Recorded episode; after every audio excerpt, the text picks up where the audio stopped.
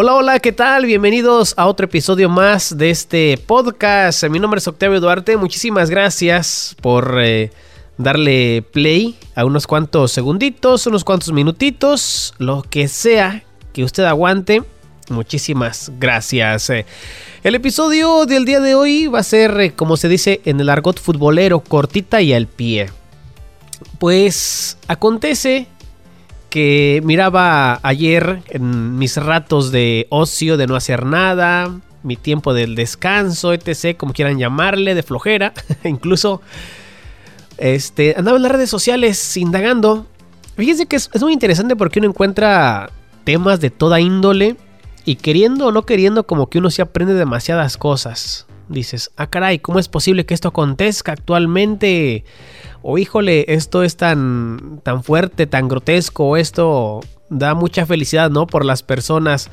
Pero como es tiempo de regresar a la escuela, me topé con varios videos justamente que hablan, ¿no? Del, regreso a clases, de cómo los papás se llevan contentos a sus hijos a, la escuela por primera vez, a, a, la primaria, secundaria, colegio, universidad, independientemente de cualquier sea, o cualquiera que sea el grado, mejor dicho. Pero eh, bueno, en primera instancia, no soy papá y sería eh, hasta irrespetuoso, ¿no? Decir eh, o tratar de decir qué es lo que se siente, ¿correcto? Si ustedes me escuchan y son padres, seguramente lo saben a la perfección, ¿no? La emoción que indica desde comprarles sus, útiles escolares, su uniforme, su ropa, su mochila, llevarlos el primer día a, a, la escuela, ¿no? Si es la primera vez con esa temerosidad de que va a llorar o qué onda.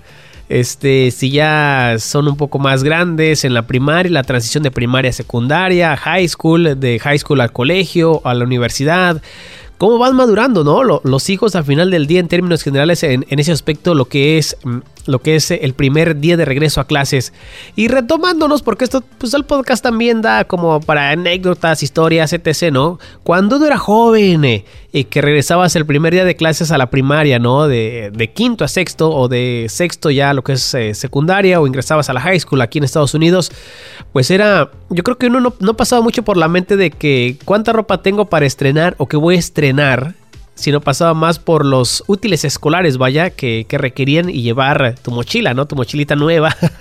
Ni quien te encamina. Órale, le dijo, váyase con el hermano mayor o con todos los que van a la escuela, váyase, sigue ese caminito, ¿no? Que de hecho, este, cuando íbamos acá, pues prácticamente nos íbamos caminando a la high school, a la preparatoria, era como una media hora.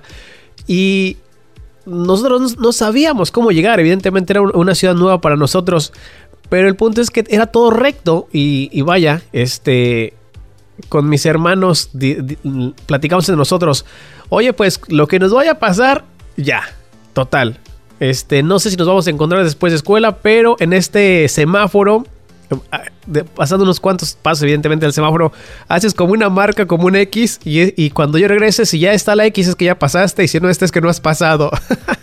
no sé por qué se me vino eso a la mente. ¿Será porque acabo de venir de, de aquel lado, venía de la tienda? Y me acordé justamente de eso. ¡Wow! No ha cambiado nada. Pero sí, esa era como nuestra marca. Y reitero, porque no conocíamos aquí eh, el lugar, ¿correcto? aunque era todo recto de la escuela al lugar donde vivíamos en ese entonces, era como, hey, canijos. Este, bueno, solo, era mi hermano y yo en ese momento, que íbamos a la misma high school. Este, si yo salgo primero, no te encuentro, yo me voy a regresar a la casa, pero voy a hacer una marca de señal que ya pasé. O a la inversa, ¿no? Y dicho y hecho, eso fue como nuestro nuestra señal por los primeros días. Ay, ay, les digo, les digo. Las cosas que uno hace recordar. Pero bueno, si son papás, reitero, la felicitación, qué bueno que vieron esa transición, aprovechen, no va a ser para siempre. Si ya su hijo va a la primaria, a la secundaria, a la high school, este, pues igual se darán cuenta que el tiempo pasa demasiado rápido y es inevitable, ¿correcto? Y así acontece con uno mismo. Es raro. Fíjense que hace más temprano con eh, compañeros de trabajo platicamos justamente de cómo nos comportábamos en la primaria, en la secundaria, en la preparatoria. Eh, las clases que éramos más buenos, este, de los compañeros que eran más buenos en ese entonces y por X, esta razón, pues no siguieron estudiando o los de que no esperabas nada de ellos, no dabas ni un cacahuate, son los que más sobresalieron, los que estaban pasaditos de peso adelgazaron o al inverso, etc, etc. Lo, lo, cual era como una plática así muy amena de recordatorio y va a pie a lo que estamos hablando del tema de la educación actualmente, pero sin despegarnos tanto de la línea. Eh, por un lado, la parte emocionante, ¿correcto? Pero por el otro también llamó un video o llegó a, a, la lista que estaba mirando que llamó poderosamente la atención. Era de una profesora que estaba escribiendo en el pizarrón, ¿no? Y de pronto, así tal cual, le avientan un tenis. Le pegaron al pizarrón, cae. La maestra se da cuenta, pregunta quién fue. Este, evidentemente conoce a sus alumnos, ¿no? Se regresa con una chica y la chica esta no trae el tenis y, hey, tú fuiste. Y la jovencita en modo retador, rebelde, no, no fui, pruébelo. Traes un zapato, niña, ¿cómo no vas a hacer tú? Yo así vengo a la escuela. Total que estuvieron discutiendo como unos tres minutos de lo que pude apreciar del video. Y, y era como el toma y daca, ¿no? Usted no me puede hacer nada, es maestra si te puedo hacer algo, voy a hacer que salte de mi clase, oblígueme. Y ahora sí se armó el, el estira y daca.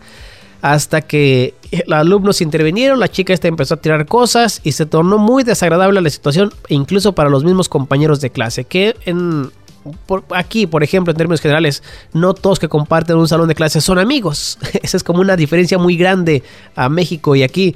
Eh, y México ocurre, evidentemente, pero en su mayoría aquí es como, órale, tú en tu onda, yo en la mía y etc. Pero la pelea fue muy desagradable, muy grotesca, falta de respeto a la docente, ya parecía que se le brotaban las lágrimas. Eh, y la niña muy retadora hasta que llamaron al, guardia de, la escuela y la sacaron, vaya. Pero entre los comentarios denotaba mucho esa parte del bullying, ¿no? Del acoso escolar, este, de en las escuelas, evidentemente los más fuertes con los más débiles, pero ahora ya es de niños o jóvenes a profesores, a principales, hasta la policía, muy retadores, ¿no? Y es triste, es penoso que ya haya avanzado, escalado a esa altura, ¿correcto? Penosamente siempre ha existido, ¿no? El burlarse de los compañeros, reitero, más temprano tenemos esta plática y salía tema eso de se burlaban de mí, me echaban carrilla por ser inteligente o porque le echaba ganas a la escuela, este, porque me peinaba diferente, porque era llenito, porque era vaquito, porque era chaparrito, etc, etc. Siempre ha existido, pero actualmente por las redes sociales evidentemente que nos enteramos rápidamente. Total, sacaron a esta alumna y, y la profesora pues con ganas de llorar. Imagínense, siendo los primeros días, este, se notaba que no era la primera vez, mejor dicho, no era su primera eh, clase, vaya, porque ya se miraba adulta la, profesora. Pero es decir, ¿cuánto soportan los maestros a los jóvenes actualmente? Ya no estamos hablando solamente de preparatoria o de secundaria, high school, sino también de escuela elemental, de primaria, de preescolar. Y a veces como sociedad o como padres de familia ignoramos ese factor. Mandan a los hijos, órale, ay, edúquemelos como usted pueda, ¿no? Cuando no debería de ser así. Este, leo una frase que decía, la, la, primera escuela comienza en casa o la educación comienza en casa y es correcto. Yo creo que de ahí radica todo. Imagínese si usted tiene un niño rebelde, una niña rebelde que no le hace caso a usted en casa, que le puede, la puede controlar, no sé, eh, pegar incluso, este, regañar, etc. Y va a la escuela donde pues, le vale madre no le gusta la clase, le caen mal los compañeros, tiene enemistades, le cae mal la maestra y se empieza ahí a llamar la atención poderosamente y penosamente en este sentido, ¿no?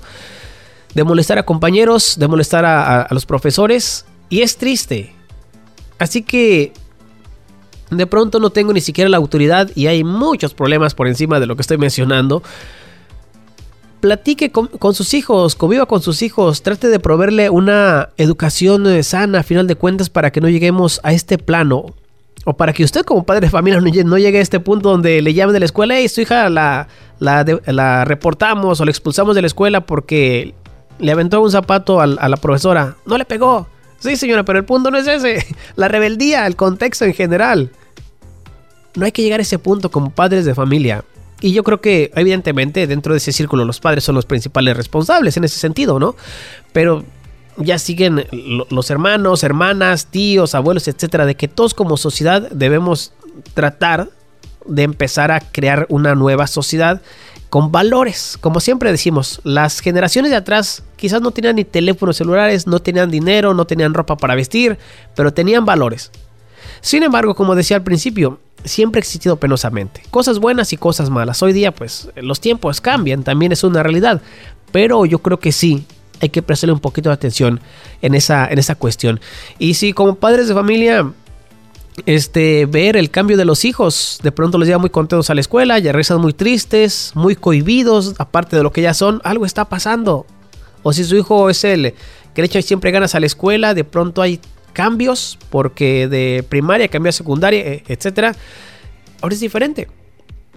También hay que aceptar esos cambios, pero dentro de un círculo donde no se salga de los valores que usted le ha enseñado. Porque a veces también ocurre, ¿no? De que quien menos espera que sea el travestido de la escuela resulta que es el más travieso. Yo creo que hay etapas para todo, ¿no? Pero sin cruzar esa línea muy delgada entre lo que es la diversión sana y faltarle el respeto tanto a los compañeros como a docentes. Y yo creo que, pues, quienes escuchan este podcast o lo. No sé, vaya, este. Quizás tuvieron la oportunidad de ir a la escuela y de una u otra manera, pues le sufrimos le batallamos, incluso quizás se pelearon, etcétera, cambiaron roles para que no les molestaran, se tuvieron que hacer más fuertes, no sé, eh, en un sentido figurado. Pero por eso decía, siempre ha ocurrido. Yo sí llegué a sufrir eh, la burla de compañeros este, en, en México y aquí también. Este, y pues no es grato, no a una escala tan grande y tengo que reconocer esa parte, pero sí llega un punto donde, ah, ya no quiero ir a la escuela. Pero, por eso reitero, cuando uno no está preparado para esas cosas, yo creo que nadie lo está. Se te vuelve rutinario y siendo un miedo enorme. Pero evidentemente, yo creo que como padres de familia, reitero, como familia en términos generales, se le debe de prestar un poquito de atención diferente a los hijos. No solamente es, es llegas, comes, haz la tarea y listo, vámonos a la escuela. Porque reitero, hoy día hay tantas formas, tantas formas de perderte en, el camino si no hay un control dentro de tu casa. Le decía, platicaba con, mi hermana más hace unos días, este, o me decía más bien de cómo cuando los niños los llevan al, al, kinder por primera vez, pues muchos niños no se quieren quedar, muchos padres lloran demasiado o a fuerza los dejan, pero volvemos a lo mismo, es el contexto. Quizás el hijo es muy apapachado, le dan que siempre juegue eh, en casa videojuegos y por eso no quiere, no quiere ir a la escuela, no tanto que quiere estar con papá, sino que quiere estar con los videojuegos. O no le enseñaron desde esos primeros años, no sé, este, a comportarse, eh, a levantar la mano para ir al baño o lo que sea.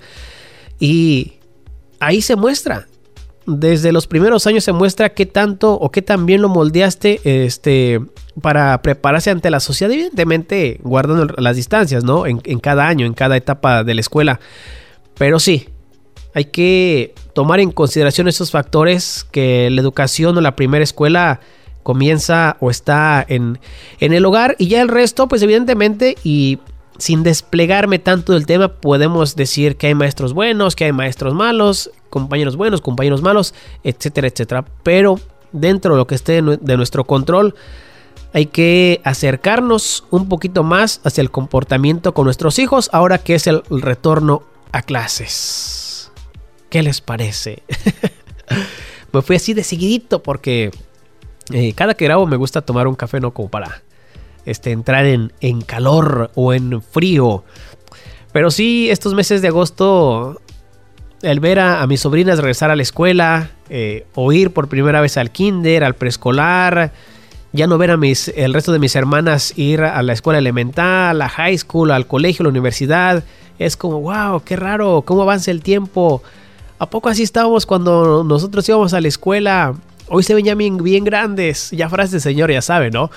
Pero, pues ahí estamos, pendientes de una u otra manera este, en el comportamiento académico de los hijos. Pero sí, reitero, hay que dejar que disfruten ese proceso, pero sin descuidarlos demasiado. ¿Sale? Ojalá, ojalá que me llegue la oportunidad en su momento de decir, voy a llevar a mi hijo a la escuela, a ver qué se siente. seguramente es inexplicable, inexplicable, ¿no? Este, la sensación de llevarlo por primera vez. O, sí, ya se va a la escuela, tengo que ir por él. ¿Y ahora qué se hace? En mi soledad. ay, hay casos y cosas de la vida. Hay tantas experiencias que uno aprende y evidentemente ya resaltan cuando uno ya ni siquiera está estudiando o no está ejerciendo o en el momento menos inesperado como hace rato que platicamos justamente acerca de los comportamientos que teníamos en la escuela. Oh, yo así era, era rebelde, era el más chaparro o era muy aplicado, muy aplicada, etcétera. Este cuate era muy inteligente. Esta, esta chava se miraba que tenía mucho potencial, o ya no tenía nada y ahora pues es un licenciado X da gusto realmente ver a los compañeros que pues sobresalen en la vida. Y muchos, pues, ya aquí también podríamos entrar en discusión qué es sobresalir, ¿no? A veces este, pensamos que el sobresalir o el hacerle en la vida es tener dinero, pero ¿cuánta cantidad de dinero es realmente hacerla? Pero el punto final era de que da gusto ver a los compañeros que tienen sus familias, este, que están trabajando su profesión, que de pronto no continuaron, pero de una u otra manera están avanzando en la vida misma. Y otros que pues penosamente ya no nos acompañan.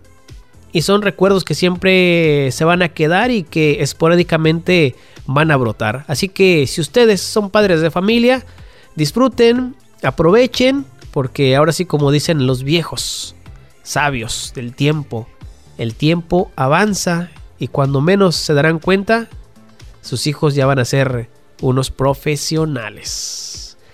Bueno, mi nombre es Octavio Duarte, con ello llego al cierre de este episodio cortito y al pie sobre la educación, sobre el bullying. No hay que, este, que ponerle un alto. Hay que platicar con los hijos, hay que involucrarse con los profesores, hay que hacer nuestra parte como sociedad en términos generales. ¿Sale? Bueno, me retiro. En redes sociales me encuentran en Facebook como Octavio Duarte Radio y en Instagram Octavio Duarte. Hasta la próxima, que tengan ustedes un excelente día.